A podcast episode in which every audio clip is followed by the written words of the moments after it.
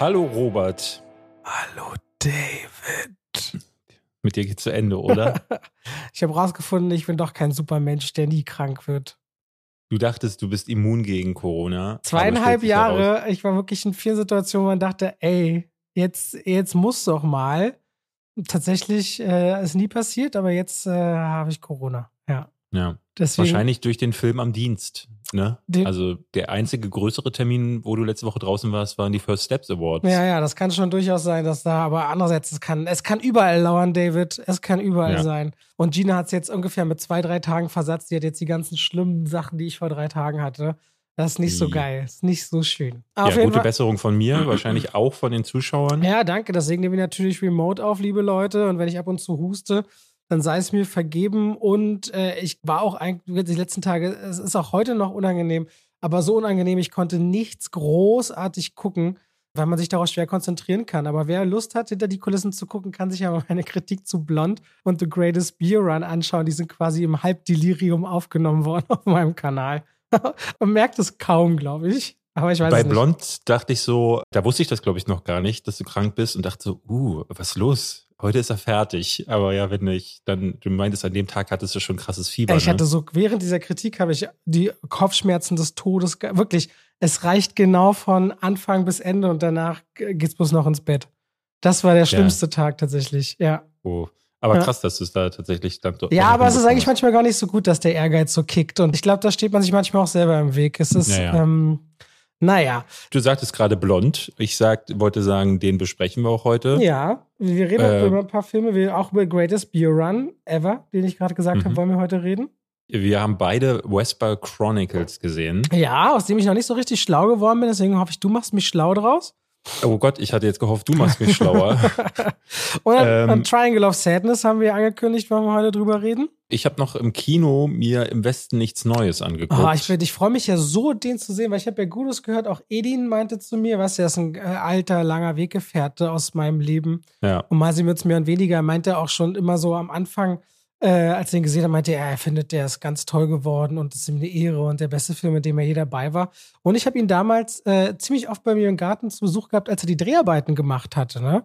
Hat er mir damals ah. vom Dreh so ein bisschen erzählt, was da so alles wirkte. Aber da muss ich mit ihm mal drüber reden, ob ich da hinter den Kulissen äh, irgendwas plaudern darf. Auf jeden Fall freue ich mich sehr, wenn dieser Film gut geworden ist, weil ich gönne ihm das natürlich sehr. Und ist ja letztendlich auch unser deutscher Oscar Vertreter dieses Jahr. Also gucken, ob die Academy ihn pickt auf die Shortlist. Zumindest, wenn er nominiert wird, ja. Genau. Also gucken wir mal in diese Richtung. Und ich habe ein Trivia mitgebracht, aber auch da muss ich sagen, habe ich mich ein bisschen schwer getan. Also entschuldige, David, an dieser Stelle.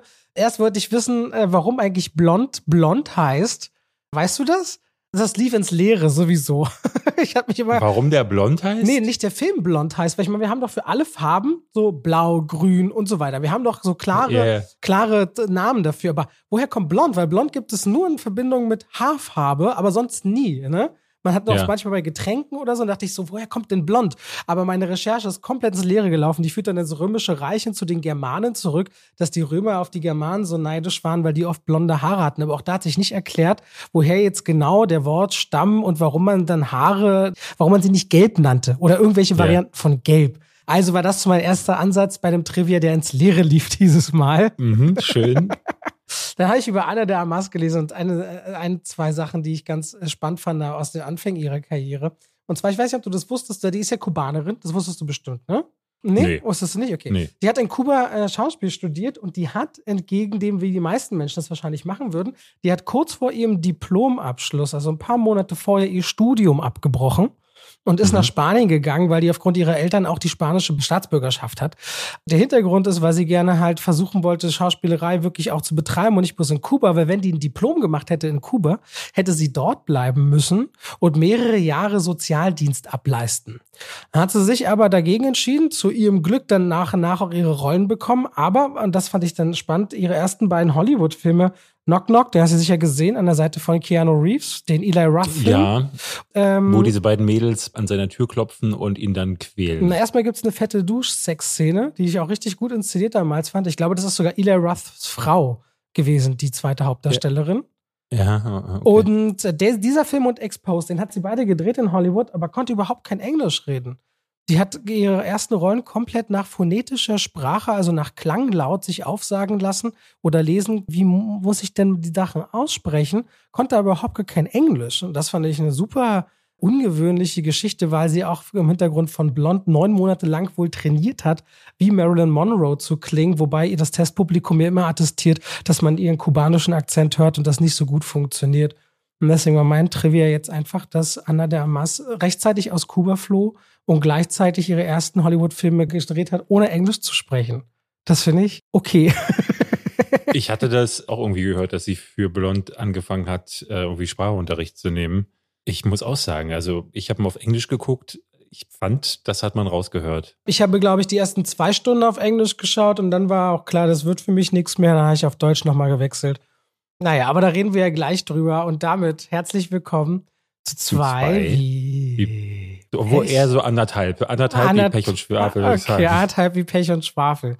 Aber damit auch ihr das Gefühl habt, hey, Robert ist ein bisschen krank, aber ihr habt trotzdem noch den Podcast für euch, den ihr gewohnt seid, müssen wir für ein paar Wiedererkennungswerte sorgen und damit schalten wir kurz rein in die Werbung und bedanken uns bei hey. der Koro Drogerie. David, weißt du was, bei der Koro Drogerie, ich habe vorhin mal Erkältung eingegeben, was dann so kommt und habe dann weiter eingegeben Tee und so und tatsächlich auch bei der Koro Drogerie, ihr wisst das natürlich, bekommt man haltbare Lebensmittel in Großmengen und das ist natürlich, was den Umweltgedanken angeht, förderlich, weil dann umgeht man den Weg über den Einzelhandel. Abgesehen davon, dass die Qualität und die Preise sowieso top und die Preistransparenz aller Produkte ist gegeben. Ihr könnt euch da mal durchklicken. Ich habe das schon so oft erzählt und jetzt beim Thema Erkältung habe ich gesehen, ob man jetzt einen Chai-Tee braucht oder einen schwarzen Tee oder einen grünen Tee oder ob man sagt, oh, ganz klar Kamilleblüten, also nicht frische Kamilleblüten, getrocknete Kamilleblüten aufgießen, bekommt man auch dort alles und das natürlich unglaublich wohltuend für den Körper und für die Genesung begleiten kann die Koro Drogerie auch dort Produkte abliefern, denen natürlich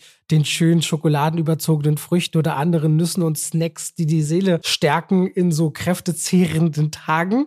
Auch wenn ihr Teefreunde seid lohnt es sich bei der Koro Drogerie reinzuschauen. Und wenn ihr jetzt bestellt. Auch für Sie, wenn Sie ein Teefreak sind. wenn Sie jetzt bestellen, bekommen Sie einen dritten Beutel dazu. Ich habe es bei Folge 86 immer noch geschafft, einen neuen, bisher nicht erkundeten Aspekt der Koro Drogerie ja. hervorzukramen. Insofern Respekt.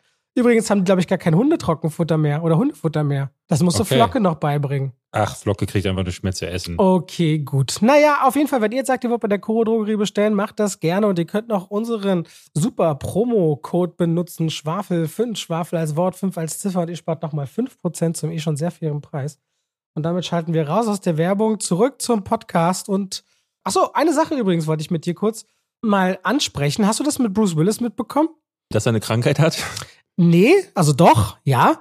Der ist jetzt der erste Hollywood-Star, der die Rechte an seinem Deepfake verkauft hat. Was? Echt? Ja, nee, und hat jetzt quasi die als erstes seine Rechte an einem digitalen Zwilling verkauft und erlaubt quasi sein Auftreten in Filmen. Okay, also quasi das, was er im Grunde der Unterschied zu dem, was er bisher abgeliefert hat in den letzten Jahren, ist wahrscheinlich gar nicht so groß. Ne, weil ich fand jetzt in einigen seiner Filme war sein Gesicht derart eingefroren, weil er sich da ja wirklich mimisch nichts mehr getan hat. Was an der Krankheit gelegen haben ja. kann. Ja. Aber äh, das finde ich interessant. Also Deepfakes sind ja teilweise erschreckend gut. Und vor allem, wenn man sich überlegt, dass jemand jetzt willentlich seine Rechte an seinem Deepfake verkauft, was ist denn dann so mit Erben? Also was ist zum Beispiel mit den Chaplin-Erben? Können die dann theoretisch sagen, ey, rein theoretisch sind wir okay damit? Ähm, theoretisch, ja. Also wohin glaube, könnte das, das könnte führen? Ne? Hattest du Samaritan mit äh, Sylvester Stallone. Den hast du geguckt, oder? Ja klar, wir doch hier im Podcast drüber geredet. Ganz am Ende gibt es eine Szene, die, an die Nein, du ein schreckliches De-Aging meinst du, oder was? Genau, ein De-Aging. Und was da ja wirklich skurril ist, dass diese De-Aging-Technik, egal wie viel Zeit da ins Lande läuft, ich habe das Gefühl, diese Dinger sehen alle schrecklich aus. Und dann gehst du auf YouTube und dann machen da Leute halt so Deepfakes davon. Und da denkst du schon so, ja, besser aber auch noch nicht perfekt. Aber dann auf TikTok gibt es ja zum Beispiel diesen Tom Cruise-Typen. Kennst du den? Ja, den kenne ich. Also der Everyday Tom ja. Cruise oder so heißt dieser äh, Kanal. Und da denkst du so, ey krass, das merkst du dann aber wirklich nicht mehr. Und äh, ja, bin ich gespannt, äh, was sie daraus machen. Ja, das können. zeigt mir auch einfach nur, dass, glaube ich, diese Leute nicht rekrutiert werden von den richtigen Stellen, weil äh, wenn, sie sind da wahrscheinlich nicht richtig vernetzt, die Talente anzuheuern. Weil wenn man sich damit auskennt, das, ich sehe immer wieder so, es gab jetzt auch, glaube ich, so ein Cosplay-Deepfake von Mark Foster und äh, Lena Meyer-Landrut. Hast du das gesehen? Nee. Das ging irgendwie auf Twitter rum, so ein äh, ja, krasses Cosplay. Das war eigentlich ein anderes Pärchen und die Gesichter draufgelegt. Naja, auf jeden Fall ähm, fand ich das spannend, dass Bruce Willis, also mal gucken, inwiefern er dann irgendwann auch als Deepfake irgendwo auftaucht. Ich habe ja diese Woche ein Video gemacht, in dem ich mit einer künstlichen Intelligenz Filmposter. Ah, ist das online habe. inzwischen? Entschuldige, ich habe das. Also jetzt, wo ihr den Podcast hört, wir nehmen das ja hier am Dienstag auf. Ja. Da kommt zuerst heute Abend, da schicke ich es dir. Aber ah. wenn ihr es jetzt schon hört, könnt ihr vielleicht mal reingucken. Ähm, das finde ich ja auch super faszinierend, dass da einfach ein Rechner aus Algorithmen ein Bild zusammenstellt und nicht mal so, dass du da eine große Beschreibung reinpacken musst. Bei Midjourney, der App, die ich benutzt habe, musst du nur vier Begriffe eingeben. Vier. Und dann schmeißt er dir ein Bild raus, da denkst du, what the fuck? Wie lange braucht ihr, um ein Bild zu machen? Ach so, sagen wir mal, 50 Sekunden ist schon lang, also wirklich sehr, sehr schnell. Äh, dann hast du so eine kleine Auswahl an vier Bildern. Äh, Schau es dir einfach im Video an, dann wirst du es sehen. Und äh, das kann jeder benutzen, also auch du und könnte da mal reingucken. Nee, also alles, äh, alles gut. Eigentlich, Wir könnten mal zurückspulen an die Stelle, wie er auch du gesagt hat. nee, auch mit auch du war jetzt eigentlich nicht nur du gemeint, sondern ja, du, ja. der Zuhörer oder die Zuhörerin, ja. die da vielleicht Bock drauf hätten, so weil ich das faszinierend finde, was da zum Teil bei rauskommt. Und äh, ja, also interessanter Einblick bei äh, Bruce Willis. Ich wollte dich noch ganz kurz was fragen. Ich wollte dich auch noch was fragen. Dann frag du zuerst, weil bei mir geht's ins Thema. Wo wir heute aufnehmen, 4. Oktober. Welches Spiel kommt heute raus und kann ich nicht spielen, weil wir zu krank sind? Am 4. Oktober kommt ein Spiel raus. Overwatch 2? Korrekt. Das Hätte ist bei uns schon seit Monaten angekreuzt. Jetzt liegen wir hier so und werden es sicher nicht spielen heute. Richtig traurig. So. Ja. Wollte jetzt nochmal teilen. So, bei dir geht's okay. ums Thema, David, klar. Ich wollte fragen, wir haben letzte Woche Streber. ganz kurz hast du angeschnitten, äh, angeschnitten, wie es bei House of the Dragon um deine ne, Faszination besteht. Ihr seid bei der aktuellsten Folge, Nee, ne? die jetzt haben wir nicht, wenn wir da, äh, wie gesagt, wenn wir aufnehmen. Gina hatte gestern einfach fast 40 Grad Fieber, da brauchen wir nicht House of the Dragon gucken, ja. so. Aber die Folge davor, und da hat es uns beide ein bisschen unterwältigt, leider. Da war ah, okay. ein bisschen traurig drüber. Wieso? Weil meine Frage wäre jetzt gewesen, ich habe halt das noch nicht geguckt, will ich mir ein bisschen aufheben, weil Game of Thrones binscht man noch gerne durch. Ich habe Herr der Ringe weitergeguckt und ich bin jetzt bei der fünften Folge und wollte äh, einfach mal das Thema anschneiden, weil ich merke, da hält überhaupt nichts von dem Stand, was ich am Anfang irgendwie vermutet habe. Da haben wir alle und Folgen auch gesehen. Ich glaube, sechs gibt es inzwischen, ne? Hast du die? Es gibt, genau, stimmt, es gibt sechs Folgen. Ähm, und letzte Woche habe ich sogar vergessen, die aktuellste Folge zu gucken, weil mich das so anödet. Und muss sagen, jetzt bei der sechsten, also der, ne, in zwei Folgen ist Schluss merkst du ganz krass, die hatten ja gar nichts zu erzählen in der ersten Folge. Ne? Also wenn wenigstens für Worldbuilding oder so benutzt hätten, aber die haben halt vier Ecken des Landes, in dem sie so ein bisschen eine Kamera gestellt haben und dann haben sie da relativ uninteressante, teils unsympathische Figurenkonstellationen. Also Galadriel geht auch nach wie vor gar nicht. Ich finde die so, aber niemand. so also anstrengend. Es gibt keinen. Nur Durin. Durin ist der einzige, wo ich sage, den mag ich. Ja. Damit komme ich klar das Zusammenspiel zwischen Elrond und Durin ist cool, aber es führt auch gerade. Das liegt aber an Durin. Also ich glaube, da müsste, egal wer neben ihm stünde, weil Elrond hat keine, finde ich, interessante Ausstrahlung oder Aura. Das naja, weil er noch nichts zu tun bekommt, ne? Irgendwie erinnert er mich ein bisschen an Commander Spock aus Star Trek. Mhm. Also so komplett devoid of any feelings ja. und weiß ich nicht. Also ich bin da ganz äh, schockiert darüber, dass man deutlich merkt, dass es keinen roten Faden gibt. Der rote Faden war hier, ähm, die erste Staffel wird erstmal gemacht. Wir machen coole Kostüme, wir machen coole Bilder. Und wir erzählen irgendwas, was dann erst in der letzten Folge Sinn ergibt, weil das ist wirklich extrem krass, dass in der ersten Folge wird die Frage, wo ist Sauron aufgemacht? In der ersten oder zweiten Folge wird dann dieser komische Typ, der aus dem Himmel fällt, ähm, als Thematik aufgemacht. Und dann gibt's in Numenor noch ein paar Spannungen. Diese Spannungen lösen sich dann aber auf. Die Frage, wo ist Sauron, wird die ganze Staffel nicht nur nicht beantwortet, es gibt auch keine Aspekte, wo man sagt, so, oh, da wird einem jetzt ein Brocken hingeworfen, an dem man sich klammern kann, sondern die Frage ist in der sechsten Folge immer noch wie in der ersten Folge geblieben. Einfach nur, wo ist Sauron? Und dann gibt's noch diesen Mann aus dem Himmel, bei dem sich überhaupt nichts tut, auch aktuell. Und dann müssen es die Figuren tragen und das tun die überhaupt nicht. Also alles in Numenor finde ich grauenerregend, muss ich sagen. Dann bei den Orks unten und dem schwarzen Elben ist es irgendwie so ein bisschen weg. Die Orks selbst finde ich als einziges noch interessant. So, ja, weil ich denke, ja. unter den Orks gibt es eigentlich viel, da spielt man so, da gibt es so eine Struktur, die fände ich, glaube ich, ganz erzählenswert. So, und aber ich meine, um die geht's ja dann wiederum gar nicht. Also die Zwergen und die Orks, die haben auch die besten Musikthemen immer wenn Zwerge und Orks ja. kommen, kommt so, da, da, da kannst du dann richtig den Chor und alles.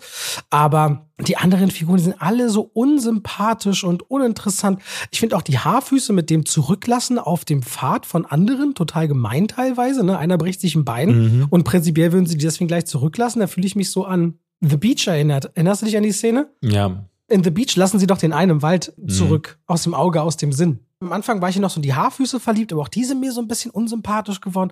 Also diese ganze Serie ist, man merkt richtig, dass sie auf fünf Staffeln mindestens ausgelegt ist, sodass sie das jetzt erstmal langsam laufen lassen und ich so das Gefühl bekomme, ah, das war dann wohl doch das große Argument, um die Preiserhöhung bei Amazon Prime durchzudrücken. Ich hatte im Filmstarts ähm, Livestream das neulich schon gesagt, was ich halt total skurril finde. Ich hatte so vor Augen natürlich so mein eigenes Bild dieser Serie. Und bei fünf Staffeln dachte ich so, okay, Sie werden wahrscheinlich, weil sie sich ja nicht bedienen dürfen aus den Büchern und den Filmen, großartig aus der Haupthandlung, werden sie wahrscheinlich alles erzählen vor dem Prolog des ersten Films. So würde ich meine Serie enden lassen, wenn ich eine konzipieren würde, dass quasi dieser Aufmarsch gegen Sauron, wo dann Saurons Körper zerstört wird, ne, diese Schlacht, die in Herr der Ringe nur ganz kurz gezeigt wird am Anfang, dass man darauf hinarbeitet. Aber das ist ja gar nicht möglich. Wo wollen, also die, die sind ja noch nicht mal bei dem Schmieden der Ringe angekommen, die haben diese ganze Geschichte um Celebrimbor, wo dann, äh, dann auch noch einige Dinge passieren, die ist noch nicht mal aufgemacht. Stattdessen erzählen sie irgendwelche neuen Charaktere aus und diesen Halbrand, der ja irgendjemand sein könnte, den man kennt, aber oh, das ist ein bisschen arg wenig. Und also da habe ich ehrlich gesagt ein bisschen Angst, weil da muss es ja schon ein Mapping geben über alle fünf Staffeln. Das heißt, die Showrunner haben sich schon hingesetzt und überlegt, was kann passieren wenn ich mir überlege, was sie hier für ein Fingerspitzengefühl gezeigt haben, nämlich keins, dann kriege ich richtig Angst, was da noch kommt. Also ich bin schwer enttäuscht. Ja, also ich, ich guck mal noch, was die letzten beiden Folgen dann bringen. Also Skihulk und Ringe der Macht nähern sich an, qualitativ. ja, Skihulk müsste ich auch nochmal weiter gucken, weil ich höre da tatsächlich von, ne, von den üblichen Stimmen von, äh, was für ein Schrott. Eve von Moviepilot macht wirklich ganz konsequent jede Folge ein neues Video mit äh, Kotz-Smiley auf dem Cover wo ich fest davon überzeugt bin, dass das Sinn macht, wenn man das aus einer gewissen Brille guckt. Und dann lese ich aber auch bei Twitter super viele Kommentare, dass die Leute total begeistert sind von der Machart. Und was ich mir da echt gedacht habe, ist, dass sich Marvel, die haben sich das ja richtig ran erzogen beim Publikum, ne? dass du alles gucken musst. Ne? Äh, sowas wie Avengers Endgame funktioniert nur, wenn du vorher das Marvel-Universum einmal durchgesuchtet hast. Und jetzt musst du die Serien auch noch mitgucken. Und das Problem, was es da ist, das ist bei den Comics ja anders. She-Hulk zum Beispiel ist in den Comics, das äh, habe ich mal gelesen, ich habe selber nie eins in der Hand gehabt, aber ich hatte gehört, dass die Comics auch sehr leichtfüßig sind, dass sie da auch die vierte Wand bricht. Also dass das im Grunde, Marvel hat ja so Sachen wie Squirrel Girl als Superhelden. Ne? Das ist also jeder große Verlag. Das ist dann so ein Rocket-Pendant auch ein Stück weit? Ist, glaube ich, eher so ein kindgerechtes Comic. Ne? Also ah. du hast dann diese Jungsabteilung, dann gibt es Mädel-Comics, dann gibt es Kindercomics und dann auch richtig düsteren Scheiß. Also so ein großer Comicverlag wie Marvel hat natürlich alles. Ne? Mittlerweile haben sie die Lizenz von Predator und Alien zum Beispiel. Und da ist es, glaube ich, super schwierig dann irgendwann, weil am Kiosk können sich die Leute noch entscheiden, aber aktuell ist es noch so, dass sie, glaube ich, nicht verstanden haben, dass Marvel ihren ganzen Film- und Serienkatalog wie ihr Comicgeschäft aufbauen ne, dass sie ein diverses Angebot für diverse Leute haben. Also und mit divers ist jetzt nicht äh, schwul gemeint, sondern eben auch sehr jugendliche Leute. Und äh, She-Hulk ist nicht für die Leute, die äh, Captain America gern als Spionage-Thriller geguckt haben. Und das ist, glaube ich, äh, ein Problem, was Marvel sich selbst geschaffen hat. Ja, das kann durchaus sein. Ich bin gespannt, wo die ganze Reise hingeht, vor allem auch wie Werewolf by Night ist, der ziemlich gute erste Stimmen bekommen hat. Da reden wir dann mhm. nächste Woche drüber. Wollen wir mal zu den Sachen kommen, von denen wir angekündigt haben, dass wir drüber reden würden, aber es bis jetzt ja. noch nicht getan haben? Hm. Der Diss. Womit möchtest du denn anfangen? Lass doch über Blond als erstes reden. Der ist jetzt schon ein paar Tage draußen. Wir haben beide Kritik gemacht. Mhm. Finde, äh, online liest man immer mehr von Leuten, die wo die Meinung auch sehr, ich finde, es geht eher ins Negative, aber ich lese da auch unter meiner Kritik zum Beispiel auch ein paar Leute, die das richtig mochten. Das ist halt so ein Film, wo ich auch in meinen Kritiken immer schon sage, es ist so ein Lieben oder gar nicht darauf klarkommen Film. Ne? Also mhm. Blond basiert auf dem Buch Blond aus dem Jahr 2000 von Joyce Carol Oates. Die hat eine Geschichte geschrieben über äh, Norma Jean Baker, die der Mensch ist hinter Marilyn Monroe, hat aber immer gesagt, dass sie nicht die Intention hat, dass das eine Biografie sei. Sie wollte eben eine Geschichte rund um einen Menschen erzählen, dem übel mitgespielt wurde, schon von Kindheitstagen an, zwischen Missbrauch, Unterdrückung, Misshandlung und keinem richtigen Zuhause findend, bis hin zu einer Frau, die weltberühmt wurde, aber nie für ihre Talente gewürdigt wurde und vor allem immer als, ja, die hübsche Blondine dargestellt wurde, wobei Marilyn Monroe jemand war, der auch gerne sich belesen hat. Der Film greift das nur an zwei Stellen auf und die auch Filme produziert hat und die weitaus eben mehr konnte. Und Blond ist dann eben ein Film, der beginnt schon am, also der ist von Anfang bis Ende ein Film, der absolut voller Schmerz und Trauer und sich suhlend in Unterdrückung und Misshandlung ist. Also die kleine äh, Norma Jean Baker wird schon als Kind von ihrer Mutter äh, geschlagen und verleugnet und äh, muss Liebesentzug erfahren, wird in der Badewanne versucht zu ertränken und wird auch vorgelogen, wer ihr Vater sei, von dem sie nie weiß, wer das wirklich ist. Und ist dann ein Mädchen, was äh, im Grunde ihre Jugend verbringen wird, immer wieder bei anderen Menschen zu Hause. Manchmal sind es Familienangehörige, manchmal Freunde der Familie, landet im Sozialwaisenhaus und kann sich dem im Grunde erst entziehen, als sie minderjährig heiratet. Und damit sie das machen äh, kann, von der Schule gehen musste. Also super trauriges Grundschicksal, was bei Marilyn Monroe tatsächlich zugrunde lag. Und dann hast du hier in Blond eben den Film, der sich wahnsinnig sich darauf fokussiert und das die ganze Zeit dann auch noch extrem artifiziell aufbläht. Das heißt, die Kameraarbeit beispielsweise in Blond, die hat vier, die hat mindestens fünf Bildformate, die aufgegriffen werden. Mhm, das ist dann von ja. 4 zu 3 über 1 zu 1 mal 16 mal 9, dann 16 mal 10 und so weiter und so fort. Und fängt dann auch noch an, irgendwelche erotischen Szenen. Der Film hat ja ein bisschen für Furore gesorgt, weil er ein NC-17-Rating in den USA bekommen hat. Normalerweise ist das ein Rating, was eher so Pornofilmen äh, vorbehalten ist. Und Anna de Amas auch meinte, sie wüsste nicht, ob sie ganz glücklich sei mit dem, wie man sie dort sieht, was sie sehr oft blank zieht. Also du kannst sie bestimmt 15 Minuten im Film oben ohne sehen und dann durch. Ich hatte gelesen, jemand hatte das aufgeschlüsselt, ist, sie ist wohl 9 Minuten 56 im Film topless zu sehen. Ja, und das müsste Rekord ganz, sein, glaube ich. Ganz nackt auch so durch Glas gefilmte, merkwürdige Einstellungen. Aber es geht halt immer wieder um letztendlich einen Menschen als Privatperson, der wahnsinnig darunter leidet, dass ihre öffentliche Variante von Männern zur Sexikone stilisiert wird und am liebsten einfach für deren Sexfantasien missbraucht wird. Ne? Da gibt's dann so wahnsinnige Einstellungen Ausstellung auf dem roten Teppich, wo alle Fotografen ringsherum und notgeilen Männern nochmal digital größere Münder haben und im Grunde sie die ganze Zeit ankeifen und angieren und äh, diese Frau am liebsten ins Bett zerren wollen, bis hin des sexuellen Missbrauchs durch den Präsidenten der Vereinigten Staaten von Amerika. Es ist aber ein wahnsinnig anstrengender Film, den man dann schaut. Das ist so ein Film, ja. der ist in jedem Moment, wie hast du es mir damals gesagt, nihilistisch, ne? hoffnungslos. Naja, nihilistisch ist, glaube ich, äh, so ein bisschen ganz, auch äh, ganz drüber. Ja. Ja, weil es auch gar keinen Hoffnungsschimmer gibt. Und äh, hier gibt es ja so Momente, wo sie dann aufblühen darf, aber das darf sie dann auch nur, damit sie dann wieder mit noch mehr Wucht in den Staub geworfen wird. Und ich merkte dann irgendwann, dass es mir als Erzählung über Marilyn Monroe nicht genug ist. So, ich habe ein Biopic erwartet, und, ne, weil es wurde vorher im Marketing für mich überhaupt nicht ersichtlich, dass das eine Geschichte ist, die auf einem Buch basiert. Das Buch kannte ich auch ehrlich gesagt nicht. Ähm, hab dann aber beim Filmgucken auch schnell gemerkt, so, oh, ah, okay, alles klar, es geht in eine ganz andere Richtung. Andrew Dominic macht ja solche Filme gerne mal. Also auch The Assassination of Jesse James war ja auch schon, andere Regisseure hätten es geradliniger inszeniert. Er lässt sich viel Zeit und die Kamera bleibt dann irgendwo lungert hinter der Schulter von Brad Pitt. Und der Film hier ist deutlich dynamischer, einfach weil auch so viel erzählt werden muss. Aber die Dynamik kommt im Grunde nur daraus, dass Marilyn Monroe oder wer auch immer das da auf der Leinwand ist, äh, in den Staub geworfen wird. So, mein großes Problem mit dem Film ist in erster Linie, dass er wie ein Biopic funktioniert und auch strukturiert ist. Aber, ne, und das hatten auch Leute in den Kommentaren bei mir durchaus bemerkt, er will ja gar kein Biopic sein. Das sei ja eine fiktive Geschichte.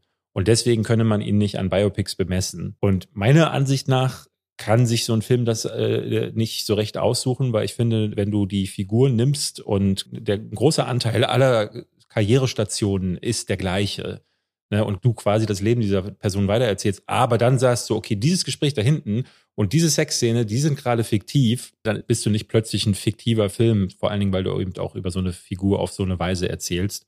Und da scheitert er meiner Ansicht nach, ne? weil er dafür kein Der, der macht es ja auch nicht mit einer Texttafel oder irgendwas am Anfang. Nein. stellt das auch nicht klar, der Film. Deswegen will nee. er auch ganz gezielt damit spielen, dass die Leute bestimmte Sachen wiedererkennen, wie das berühmte Kleid, was über dem U-Bahn-Schacht hochweht. Und die Leute ja. sofort denken, ah, okay, ne, gleiche Filmtitel. Und das sind ja alles die gleichen Karrierestationen auf mehreren Ebenen scheitert der da für mich, weil er äh, ne, als Figur funktioniert sie nicht, weil da muss ich mich dann halt fragen, ist das Marilyn Monroe gewesen? Auf gar keinen Fall. Es kann sie nicht gewesen sein. Ich muss die nicht mal kennen, um zu wissen, dass Marilyn Monroe oder Norma Jean Baker, die wäre da nicht hingekommen, wenn sie nur wie in dem Film wäre. Es gibt, glaube ich, in diesem Film keine einzige Szene, wo Anna Damas nicht irgendwo reinkommt, wie ein äh, zusammengezucktes Reh, das im Scheinwerferlicht auftaucht, dann da steht, die Äuglein so nach oben zerrt und dann und das ist, du denkst so, boah, das ist so ein zuständliches Acting. Und ich finde, er funktioniert auch als Psychogramm nicht wirklich, weil ne, man sieht dann, sie, Anna Damas, actet sich ein ab und schluchzt und trauert. Und es gibt aber keine, keine Nuancen in ihrem Spiel. Alles ist die ganze Zeit nur dauerhaft überzogen traurig und sie ist überzogen naiv und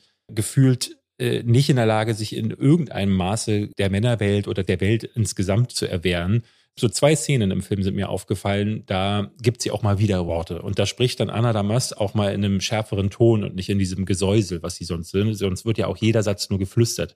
Und das kann die ja auch nicht nur privat gewesen sein. Also da wird die Figur verzerrt. Es funktioniert das Psychogramm nicht, weil Anna Damas äh, spielt halt äh, sehr oberflächlich und dann sagt sie in die Kamera, ich bin traurig ich bin jetzt nicht so glücklich. Ich habe jetzt geweint so und das ist auch als Psychogramm ein bisschen arg wenig, wie ich finde. Das ist jetzt natürlich sehr überzogen. Wobei ich trotzdem finde, dass das, was sie spielt, ist schon auch eine Tour de France. Ne? Also was sie da abliefert, äh, ist natürlich alles groß und sehr kräftig, aber dennoch finde ich, dass ihre Performance eindeutig der Inszenierung zuzuordnen ist und nicht ihrem schwachen Spiel.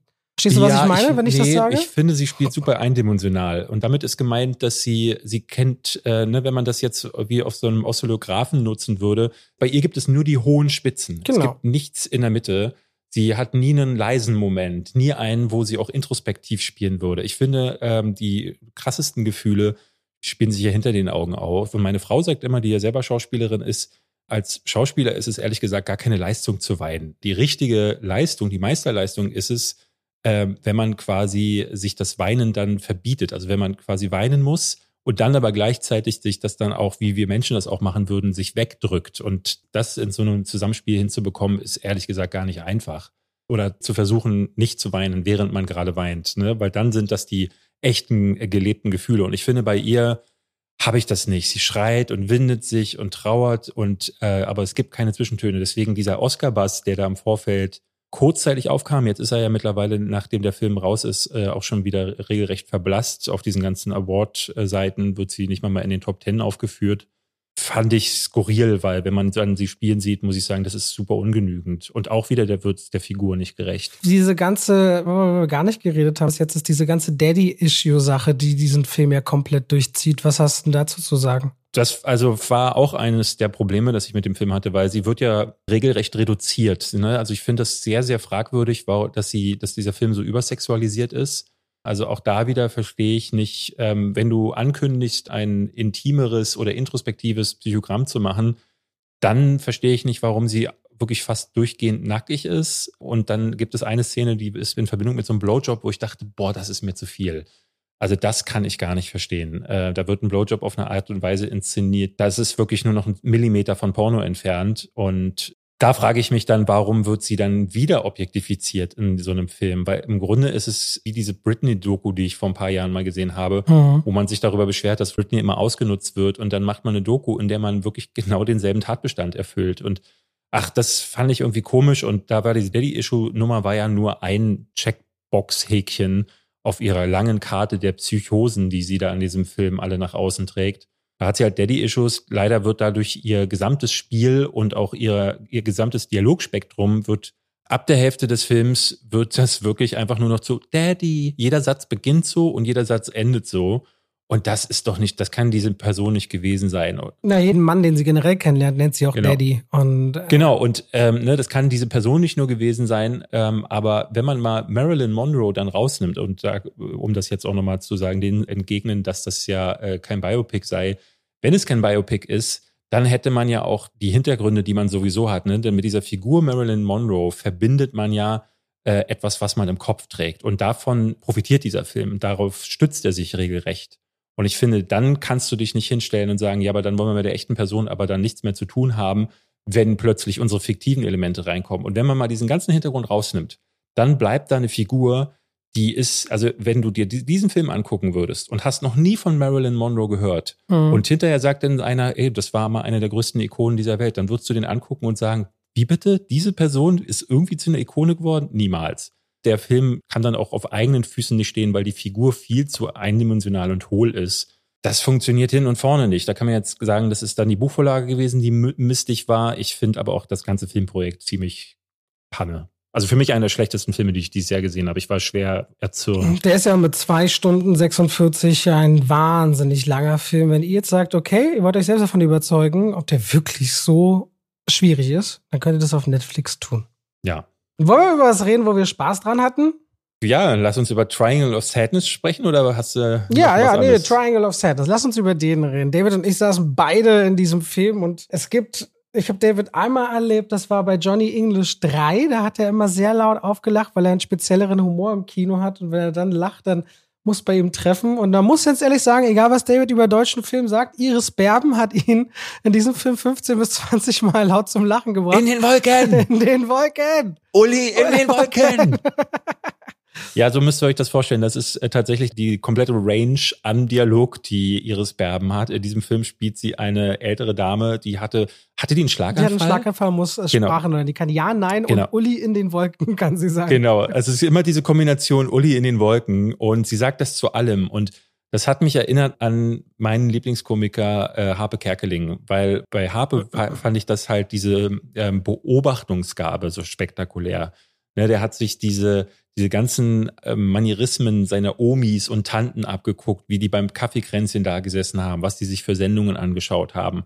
Und das hat er in seinen Komödien aufgeführt und der musste gar nicht viel machen. Das war schon durch allein, wie er das beobachtet hatte und wie er es dann nachgestellt hat, so herzallerliebst drollig und urkomisch, wie ich finde. Das ist halt wirklich äh, schön, wenn Regisseure das haben. Und Ruben Ostlund, der den Film hier gemacht hat, der beobachtet ja eigentlich so die reichen. Östlund. Östlund, Entschuldigung, äh, die Reichen und Schönen, da, darum geht's eigentlich vordergründig.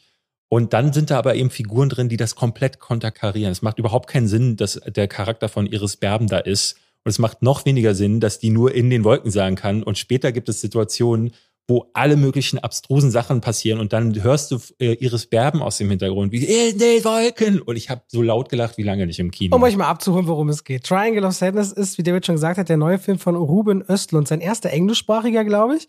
Und mhm. zuletzt hat er für Furore gesorgt mit The Square oder auch Höhere Gewalt, ein anderer Film. Und dieser Triangle of Sadness ist im Grunde auf drei Dinge geschichtlich aufzuteilen.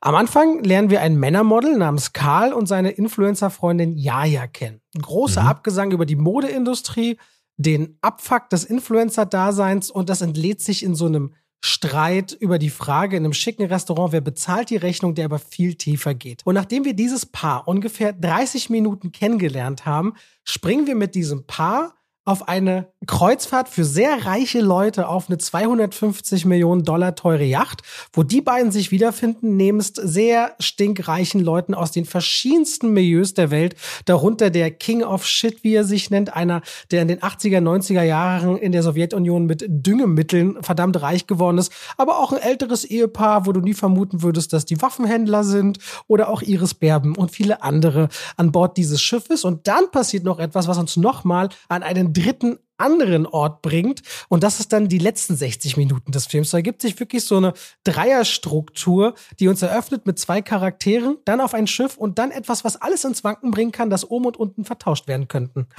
So habe ich es umschrieben. ja. Ohne zu viel zu spoilern. Ich weiß nicht, ob David nämlich auf den dritten Teil eingehen will. Ich bin da ein bisschen unsicher auf den. Äh, nee, würde ich nicht machen, aber man kann ja kurz äh, die Themen ansprechen, die da äh, mit abgefrühstückt werden. Am Anfang dachte ich so, okay, es geht um die Modebranche. Ne? Es ging äh, um Interviews, es geht um ein Model. Äh, wie hieß er nochmal? David? Karl. Dave, äh, Karl, genau. Nicht jedes Model heißt David, David. Und dann gibt es eine Situation, nachdem er kurz als Model zu sehen ist.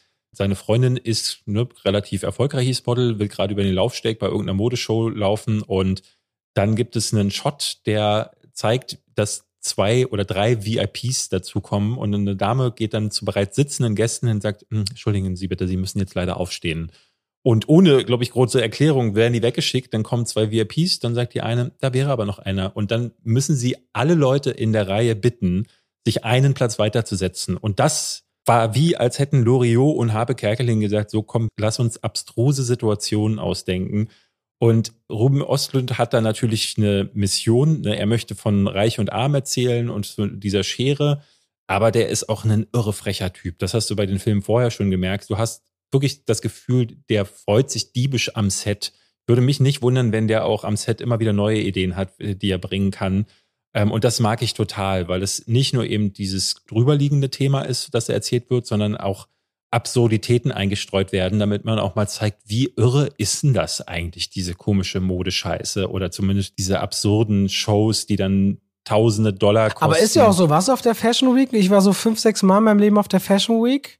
Ich war damals, äh, wenn ich mit ähm, meiner damaligen Freundin Ines äh, gedreht habe, dann habe ich da ab und zu mir das mal mit angeguckt. Ich fand das immer schrecklich, aber also ich kann das schon durchaus verstehen, wenn Leute da einen gewissen Appeal haben, gerade wenn man sich für Mode interessiert.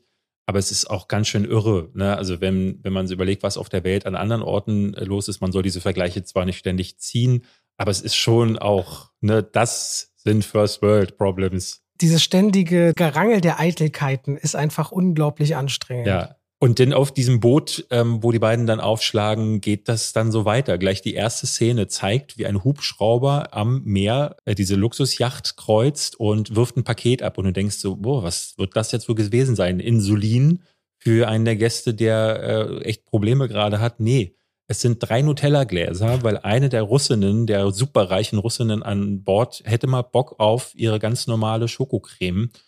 Und das sind so diese kleinen, man muss da nicht laut lachen, aber das sind so Kleinigkeiten, die sich aufladen. Ich finde, ähm, richtig guter Humor funktioniert bei mir auch so ein bisschen so, die bringen mich durch kleine gute Einfälle so an einen Punkt, wo ich jederzeit bereit bin, auch zu lachen. Ne? Und da kommen die richtig großen Lacher aus mir raus. Und die kann Ruben Östlund eben auch aus mir herauskitzeln. Äh, und er erzählt nebenbei dann auch noch wirklich äh, ganz großartig von Reich, von Arm, von Absurditäten. Es gibt einen, der Captain an Bord wird von Woody Harrelson gespielt, der ein dauertrinkender Marxist ist, der sich dann plötzlich mit dem russischen Scheiße-Kapitän da zusammentut ein russischer Kapitalist ist. Aber, genau. dieser, aber dieser Kapitalist wiederum sich eigentlich auch nicht zu schade ist, sich die Hände eben dreckig zu machen. Der ja. weiß, der ist stinkreich, benimmt sich aber eigentlich wie einer, der sich für die Welt und die Absurdität und den Menschen interessiert. Dem ist das alles gar nicht so wichtig, habe ich immer das Gefühl. Ja. Dann steht übrigens, ganz kurz, dann steht übrigens eines meiner Lieblingszitate, die ich dieses Jahr im Kino gesehen habe, das ich nicht kannte. Die werfen sich in so einer umtrunkenen Nacht Zitate aus der Weltliteratur an die Köpfe. Und dann mhm. sagt der eine von Mark Twain, streite dich niemals mit einem Idioten, denn er wird dich auf sein Niveau herunterziehen und dann dort mit Erfahrung schlagen. Das fand mhm. ich halt super. Es gibt halt mehrere so, ne, in den Wolken ist natürlich auch ein Satz, den man da mitnimmt, aber ich fand auch ganz am Anfang wird bei der Modeshow ganz dick in den Hintergrund We are all equal hingestrahlt und ich dachte so, wie herrlich das ist. So, ne, da ist natürlich niemand ist equal und das wird dieser Film noch in aller Ausführlichkeit beweisen. Es gibt auch so eine Aufblende auf dem Screen, auf dem Catwalk steht am Anfang, there is a new climate of fashion. Ach so. du denkst so, fick dich, weil gerade die Modeindustrie einer der schlimmsten Umweltsünder ist, die es überhaupt ja. gibt weltweit. Und du merkst schon, wie zynisch und bitterböse dieser Film ist und der schafft es halt so lange, das aufrechtzuerhalten. Bis dieser dritte Teil des Films ja. kommt. Ja, ich fand so nach zwei, ich habe mich zu dir umgedreht nach, das sind so anderthalb Stunden gewesen, ne? Dann endet genau. der zweite Akt und ich dachte, das ist der beste Film, den ich dieses Jahr gesehen habe. Ich fand den ganz, ganz brillant bis zu dem Zeitpunkt, weil er irre lustig ist, super clever ist, gut gespielt ist und einfach mit einer äh, ne, mit Spielfreude, aber auch mit einer Inszenierungsfreude. Du merkst bei einem Rüben Östlund, der äh, hat Bock auf das Ding. Das erinnert mich so ein bisschen, das ist der europäische Adam McKay, habe ich so ein bisschen das Gefühl, aber der bessere von beiden in solchen Momenten. Aber dieser dritte Akt, ich hätte das gar nicht geglaubt, aber der Film geht wirklich, glaube ich, nochmal 45 bis 60 Minuten. Nee, geht, glaube ich, eine Stunde fast, ja. Und es gibt in diesem letzten Akt von den vorangegangenen Momenten nur ein, zwei. Da wird dann ein Punkt nochmal aufgemacht, der wird dann aber wirklich mit aller Macht auserklärt, ohne dass diese äh, cleveren Beobachtungen stattfinden, ohne dass der schöne absurde Humor noch dazu käme. Und da merkte ich dann so, dafür ist er dann einfach zu lang. So und das hat nicht funktioniert. Da ist er dann nochmal deutlich abgestürzt. Aber ey, ich finde, für die ersten anderthalb Stunden lohnt sich dieser Film unbedingt. Er ist in Cannes ausgezeichnet worden mit der Goldenen Palme und diese Art von Beobachtung, auch schön zu sehen, dass er sich eben traut, auf internationalem äh, Level zu agieren, ist hoffentlich dann ein Regisseur, der uns in den nächsten Jahren eben viel mehr davon bringt. Der geht halt genau dahin, wo es weh tut, wo du dir sagst, auf Veranstaltungen, wo Etikette und Anstand gewahrt ist. Und es ist ja in The Square legendär, wie einer, wie ein Affe auf dem Tisch ausrastend, wie unwohl einem wurde bei dieser Szene aus seinem letzten ja. Film. Und der schafft es halt, Dinge aufzubrechen, mit denen du nicht rechnest. Und Triangle of Sadness ist wahnsinnig intelligent. Wenn er dann noch ein Gespür hat dafür, wann seine Geschichte zu Ende ist, äh, ich glaube, der kann auch richtig schön hinreifen. Ruben Östlund, was, was Filme angeht, was uns in der Zukunft erwartet. Auf jeden Fall waren wir beide fasziniert davon. Man vergisst diesen Film vor allem nicht und das ist heutzutage sonst schon viel wert, aber nochmal extra viel wert. Und wenn ihr jetzt sagt, Triangle of Sadness ist ein Film, der interessiert euch, dann schaut euch den gerne an. Der kommt ab dem 13. Oktober 2022 in die Kinos. Sei noch gesagt, als kleine Sache, diese beiden, der Karl, das Männermodel und seine Freundin Jaja, die Jaja wird nämlich gespielt von Charlby Dean. Ähm, wenn man das so sieht, die spielt das für finde ich auch super raus, aber sie ist inzwischen gestorben. Äh, mhm. noch vor der Weltpremiere, sei noch dazu gesagt, bei diesem Film äh, nach plötzlicher Krankheit in einem New Yorker Krankenhaus. Sie kam selbst aus dieser Modeindustrie, weiß sicherlich, was sie da spielt. Das ist nochmal, glaube ich, ich wollte jetzt Information mit reingeben. Ist traurig, aber mhm. in so jungen Jahren hat super, ich super. Ich wollte es gerade auch ansprechen, aber dann hast du es mir abgenommen. Also Achso, wolltest du das sagen? Ich wollte es auch ah, sagen, ah, ja. Ich hatte es auch irgendwie gelesen, weil ich, ich hatte geguckt, wer ist denn das? Ich mochte die nämlich sehr. Auch ihn kannte ich nicht, der den Karl spielt. Ich habe den mal irgendwo gesehen, war mir aber äh, unsicher und die beiden sind wirklich toll.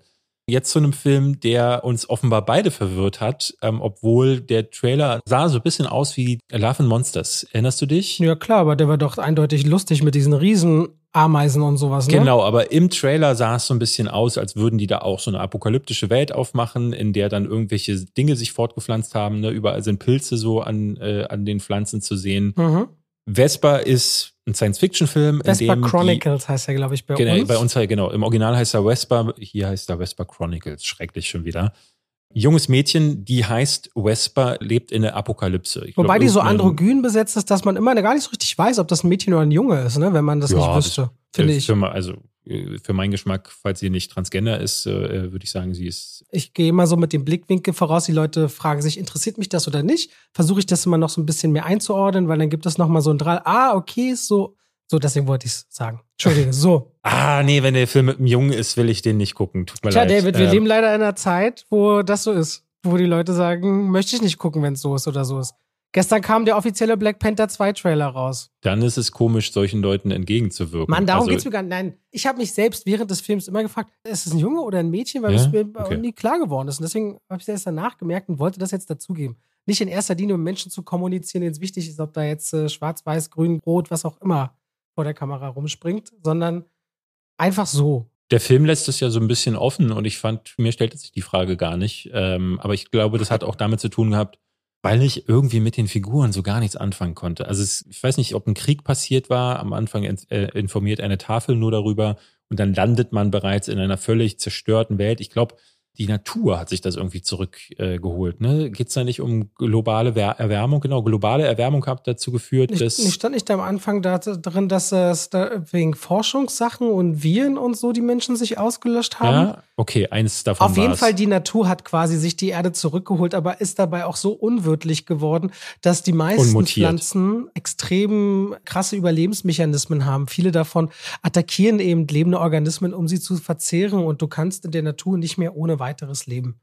Und dann gibt es einen Teil von Menschen, die Oberen, die sich in sogenannten Zitadellen zurückgezogen ihr Leben aufbauen und die dann so wie heutzutage Monsanto und BASF und so weiter für diejenigen, die noch auf der Erde und in diesem, in diesem kargen Land überleben wollen, Saatgut produzieren. Aber Saatgut, was quasi ähm, Monokultur, also nicht mal die, die, die, wie heißen denn diese Hybride, die zumindest nur einmal gesät werden können und geerntet werden und du hast dann quasi kein, kein saatfeste Samen. Du kannst quasi nicht selbst wieder am nächsten Jahr neu diese Pflanzen verwenden oder die Samen daraus verwenden. Und dadurch ergibt sich eine Abhängigkeit, dass die Menschen auf der Erde unter anderem mit dem Blut ihrer Kinder gegen diese Samen tauschen. So habe ich es verstanden. Als Währung. Und mitten in dieser Welt lebt Vespa, die als Fährtenleserin oder Biohackerin schafft, mit diesen Pflanzen und Technologie, äh, mit Dingen Technologie zu entwickeln, die es zum Beispiel ermöglicht, ihrem schwerkranken Vater, der ins Bett gefesselt ist, eine Art Kommunikationsapparat zu bauen, der sie schwebend begleitet. Sieht aus wie so ein Ball, der mit ihr reden kann. Und genau in diesen Überlebenskampf werden wir hineingeworfen, als auch noch eine junge Frau abstürzt mit einem ja, Luftschiff, die offensichtlich aus dieser Welt, dieser Zitadelle kommt und dann entsteht da was, was ich nicht so ganz verstanden habe. So. Aber gut, äh, schön, dass du das sagst. Ähm, das Ding ist, ich glaube, ich habe lange nicht mehr nach einem Film so sehr gedacht, was war denn das jetzt gerade? Weil ich glaube, du gehst natürlich mit einer gewissen Erwartungshaltung ran. Ähm, ne, das Science Fiction, es ist Dystopie, es wird erzählt, dass die Umwelt mutiert wird. Was kann man daraus machen? Ne? Der naheliegendste Gedanke wäre gewesen, sowas wie Love and Monsters, sprich, es gibt ein Ziel A und Personengruppe B muss da dann irgendwie hinkommen. Dann geht sie vielleicht alleine da und schlägt sich vorbei an Gefahren und wir lernen dadurch diese Welt kennen. Das passiert aber nicht. Es gibt eine Tafel, die am Anfang eben informiert über die Katastrophe. Dann wird diese Welt ein bisschen gezeigt. Und ich muss sagen, das Worldbuilding fand ich sehr interessant. Sah super ne? aus. Ja, toll gemacht. Ähm, man, ich hatte bei den Kreaturen irgendwie, die gezeigt wurden, also die wenigen, die es gibt, dachte ich so, ach, da hätte ich gerne mehr gesehen. Das hat mich an Annihilation am ehesten erinnert. Nur in entsättigter. Ja, also zumindest auch so dieses Ding, ne, dass dann die, die Umgebung und so atmet, das kennt man so aus einigen Szenen äh, dachte jetzt auch so, okay, zu Last of Us würde sowas zum Beispiel auch passen. Mhm. Aber dann passiert gar nichts. Man sieht dann irgendwie, wie sie äh, mit dem örtlichen Vorsteher der Kommune, äh, der von äh, Eddie Marson.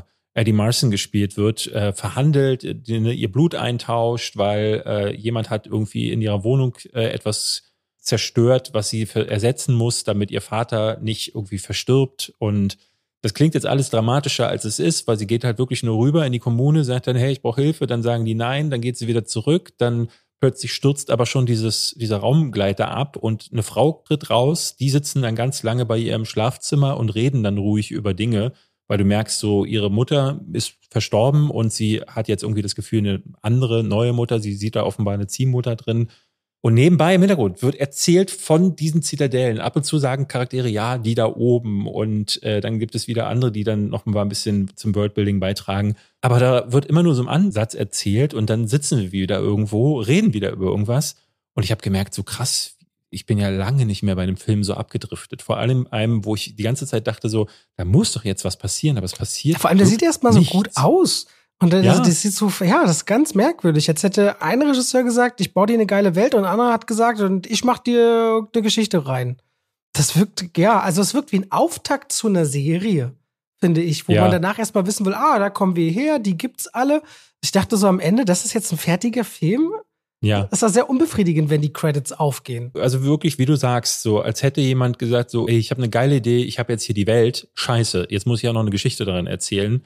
Und damit kommt er überhaupt nicht klar. Und Vespa und eigentlich alle Nebenfiguren bleiben völlig auf der Strecke. Ich erfahre nicht genügend über sie. Es gibt nicht genügend Konflikte, die nicht interessant gelöst werden. Und dadurch habe ich wirklich komplett die Konzentration ab der Hälfte verloren und merkte, der Film war auch sehr schlecht abgemischt vom Ton. Ähm, ich weiß nicht, ob das exklusiv an dem Screener lag, den ich bekommen habe. Du hast es wahrscheinlich auch auf dem Screener geguckt. Ja, wie Meo und dann auf die Leinwand geworfen und einen klang es eigentlich ganz gut. Ja, ich fand, dass der Ton so schlecht abgemischt war, dass es für mich sehr schwer war, dann auch Dialogen tatsächlich zu folgen. Ach so, aber das liegt auch einfach an diesem harten Englisch. Also was Eddie Marson manchmal, also sie, wie oft die Figuren weggedreht von der Kamera, dann Sachen nuschen, wo ich mir erst zusammenbauen musste. Ach, das war jetzt gemeint. Also die reden einfach auch ja. nicht deutlich, allesamt nicht, fand ich. Und das hat dann zu der Verständigungsproblem Problematik auch noch beigetragen, so dass ich wirklich nur noch verwirrt dann irgendwann war, aber eher am meisten, weil ich dachte, das ist ja nicht nur komplett an meiner Erwartungshaltung vorbei, das ist ja, als hätte da jemand eine Atombombe drauf abgeworfen.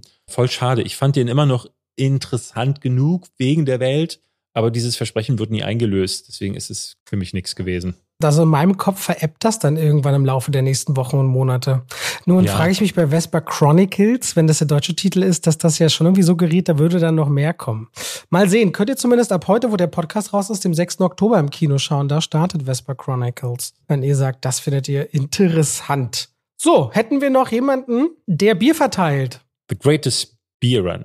Wie fandest du den? Weil der wurde ja sehr zerrissen. Also wenn ich wieder so in die Meta Kritikwerte reingeschaut habe. Es ist ja immer so bei Ami-Filmen, vor allem wenn es um den Vietnamkrieg geht, habe ich immer das Gefühl, schauen die durch so eine Patriotismusbrille, dass jede Kritik an ihrer Art und Weise äh, Politik zu machen immer schon ganz oft zu wahnsinnig schlechten Kritiken führt, weil ich fand den nicht scheiße. Ich fand den auch nicht scheiße, aber ich war auch ähm, relativ ernüchtert, weil ich habe mir natürlich nach The Green Book ein bisschen mehr von Peter Farrelly äh, gewünscht. Okay, du kannst sagen, nach Green Book hast du dir mehr gewünscht, aber hättest du gesagt, sein letzter Film wäre dumm und dümmer gewesen, dann, dann hättest du gesagt, oh, was ja. Hat er auch den zweiten gemacht? Ja, der hat den zweiten gemacht. Der hat ein Segment in Movie 43 gemacht, der wirklich von allen Beteiligten ja, ja. aus den Viten gelöscht wurde, von allen Schauspielern, dass dieser Film jemals existierte.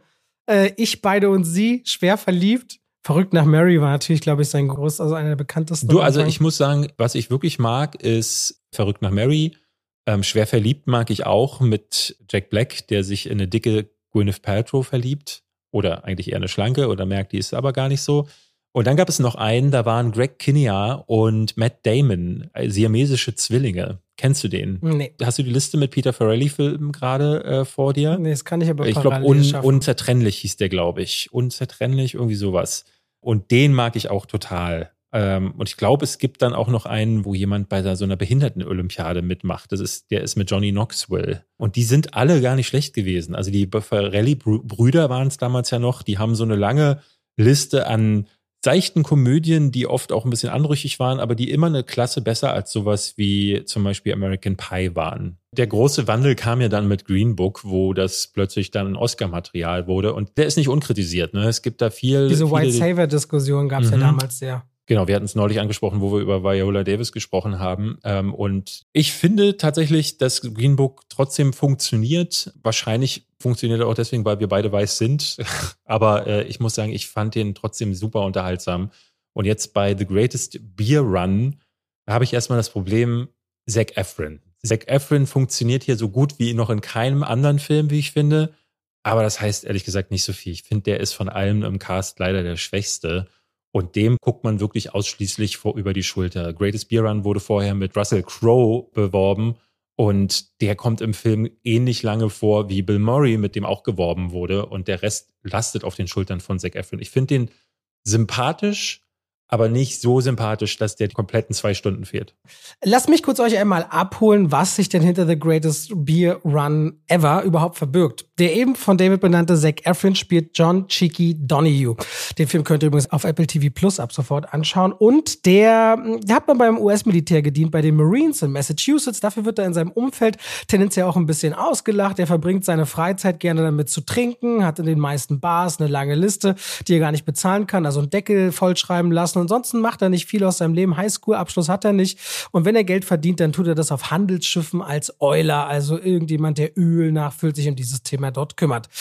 Aber inzwischen ist es ja 1967. Der Vietnamkrieg tobt. Immer mehr Leute gehen auf die Straße gegen die Politik von Lyndon B. Johnson. Und das ist für Cheeky auf der einen Seite tricky, weil sowohl seine eigene Schwester gegen diesen Krieg ist, er gleichzeitig aber auch das Gefühl hat, hey, meine Freunde aus der Nachbarschaft, die dienen in diesem Krieg und die riskieren ihr Leben. Und er findet das selbst total gut und findet vor allem die Position der Medien sehr kritisch, wird aber gleichzeitig ausgelacht nach dem Motto, ja, aber du selbst machst doch auch nichts. Und deswegen beschließt er, er will sich erkenntlich zeigen und packt seine Reisetasche voll mit amerikanischem Bier Steckdosen und will in den Vietnamkrieg gehen und an der Front seinen Freunden persönlich ein Bier als Zeichen der Anerkennung überreichen. Klingt total wahnsinnig, die Idee, ist aber eine wahre Geschichte. So, da wollte ich euch einmal abholen, worum geht's in The Greatest Beer Run Ever.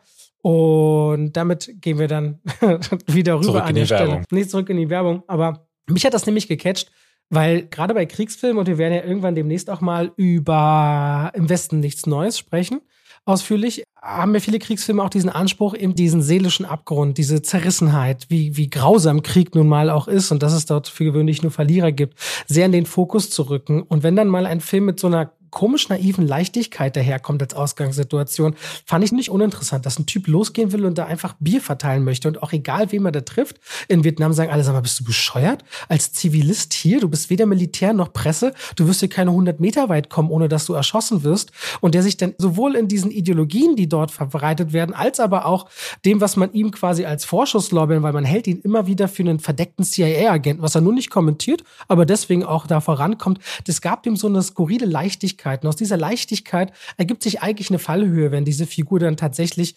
erlebt, wie grausam Krieg sein kann. Und da kommt dann das, was David sagt, leider zum Tragen, dass wenn Zac Efron solche Momente erlebt, dann kann man ihm schwer abnehmen, dass er da wirklich emotional ergriffen ist oder involviert ist. So bleibt äh, The Greatest Speedrun ganz oft an so einer Oberfläche, aber eben an so einer Leichtigkeit, die ich relativ gerne gesehen habe und dann überrascht war. Ja, ich hatte irgendwie so das Problem damit, dass die Figur, die ist so indifferent gezeichnet. Also Zac Efron spielt jemanden, der offenbar nicht der hellste ist und eigentlich ein Säufer. Aber beides kommt nicht richtig rüber. Ich finde, der Charakter oder die Figur wirkt noch viel zu äh, wach, zu viel zu helle um das Maß an Idiotie, was die Figur auch mit sich bringt. Ich kenne den echten, also basiert ja auf dem echten Fall, den echten Chicky Donahue nicht. Aber der muss ja wirklich irre dämlich gewesen sein, dass der sich gedacht hat, so da fahre ich jetzt darüber und bringe den Bier, ohne sich einen Plan gemacht zu haben. Denn es wird im Film auch nicht so richtig klar, dass er das aus patriotischen Gründen macht. Ne? Der ist ja selbst einer, der überredet zwar seinen besten Kumpel in den Krieg zu ziehen, aber man hat auch da nicht das Gefühl, dass er so ein flammender Patriot ist. Das soll die Figur von Bill Murray sein. Und all diese Figuren, die predigen am Anfang ganz viel, die predigen in der Mitte ganz viel und am Ende ist dann nochmal Russell Crowe zu sehen, der predigt dann auch wieder darüber, dass Krieg jetzt gar nicht so geil ist. Am Anfang heißt es ja, aber wir verteidigen doch unser Land. Am Ende sagen dann die Soldaten, wir verteidigen hier gar nichts und dann sitzt irgendwann Zack Efron da mit einer Dose Bier und sagt so, oh, das ist alles irgendwie so, ich weiß gar nicht, Krieg scheint schlecht zu sein. Und da dachte ich, uff, das ist ja ein bisschen wie aus dem Kinderbuch, äh, da wo man sich einen Charakter ausgesucht hat, der jetzt ausnahmsweise kein naiver Teddybär ist, sondern halt Zack Efron, der dann halt, wir erklären den Kindern heute Krieg. Und der Film ist auch so in der Inszenierung indifferent. Er ist nicht wirklich lustig, er ist nicht wirklich leichtfüßig, er ist nicht wirklich Antikrieg, er ist nicht wirklich Krieg also ich habe nicht ganz verstanden, wo der sich einmitteln möchte, weil er irgendwie so ein bisschen wie Forrest Gump dann ne, auch vor Voll, Ort in, ja.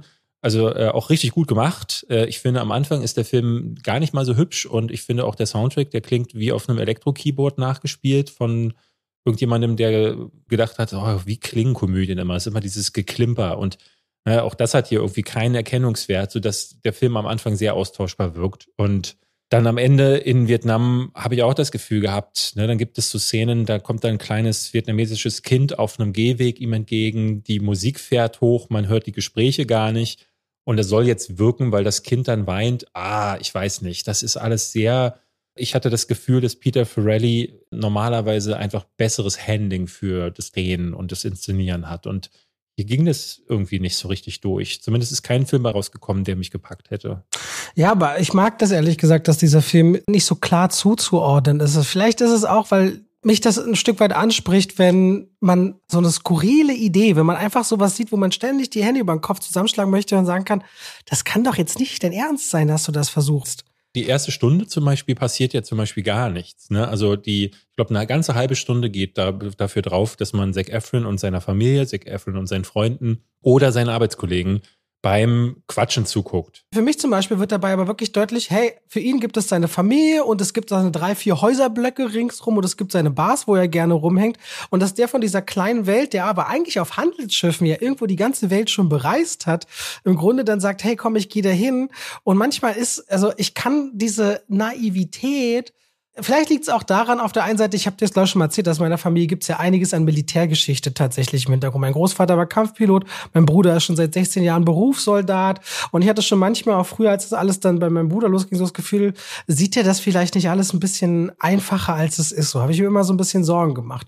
Und irgendwie kriege ich dann, wenn ich so eine Geschichte hier sehe, so ein bisschen Vibes, muss an meinen Bruder denken, wo ich dann auch manchmal dachte, hätte er sich das nicht alles leichter vorgestellt und nicht so, wie das da draußen abläuft. Ich weiß nicht, ob es solche Charaktere nicht wirklich auch gibt, vor allem wir reden jetzt von den 60er Jahren, wo du natürlich auch diese ganze mediale Beschallung überhaupt nicht hast, sondern noch klar unter einer klar eindimensionaleren medialen äh, Berichterstattung stehst, was Krieg angeht, die dann zum ersten Mal im Vietnamkrieg ja gebrochen wurde in den USA und die Bevölkerung mal nicht hinter einem Krieg kontinuierlich stand und man nicht immer nur dachte, man sei der Bringer der Freiheit und dass das auf einmal auf jemanden, der recht einfach strukturiert ist, total diffus wirkt und man sich dann fragt, Aber er ist ja nicht einfach strukturiert. Er hat ja auch diese Momente, wo er, also ich finde, Zac Efron spielt das gar nicht so. Und genau. dadurch, dadurch war ich mir nie sicher, ähm, weil der Film oder die Figur ist ja leider so konzipiert, dass sie ehrlich gesagt ganz schön rücksichtslos ist. Also wenn sie nicht total dämlich ist, dann ist sie rücksichtslos, weil dieser Mann, und das galt für den echten äh, Shiki Donogyu ja auch, der ist dahin gefahren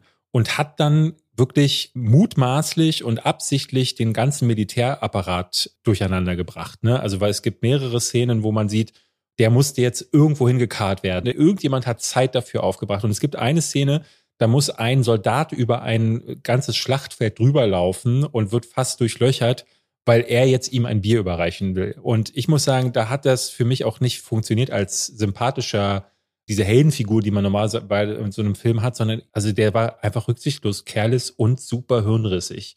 Und das kommt im Film so ein bisschen rüber, weil die Soldaten immer wieder so sagen so, ey Mann, wieso bist du hergekommen? Bist du bescheuert? Aber am Ende klopfen sie ihm auf die Schulter und sagen, ah naja, bist aber auch ein guter. Klar, das kann die Ambivalenz von so einem Vorhaben zeigen. Aber wie gesagt, ich habe da einfach mit der Tonalität. Ja, es ist dieses, er meint es ja gar nicht böse. Ja, diese Haltung, die hinter diesem Film. Ja, aber richtet auch Unheil an. So. Und Absolut. das ist nicht cool. Ja, ja. Unheil in einem Kriegsgebiet anrichten, das heißt auch noch, also. Er bringt Menschen damit in Gefahr. Ja, also ja, finde, du, ne, also Kriegs, das, ja, also. Nur weil da viele Leute sterben, kannst du nicht hingehen und sagen so, ey, sorgen wir mal dafür, dass noch mehr Leute sterben, weil super Das sage ich doch auch, sage ich ja auch gar nicht. Ich sag nur, es ist ein sehr absurder Film und es sind sehr viele absurde Szenen und ich fand das irgendwie, ich fand das erfrischend, mir anzuschauen. Okay. Und deswegen hat der Film mit mir etwas gemacht, wo ich so dachte, ich habe den gerne angesehen. Der wird erst richtig gut ab Vietnam, wie ich finde. Und das dauert etwa 45, 50 Minuten, bis er da landet.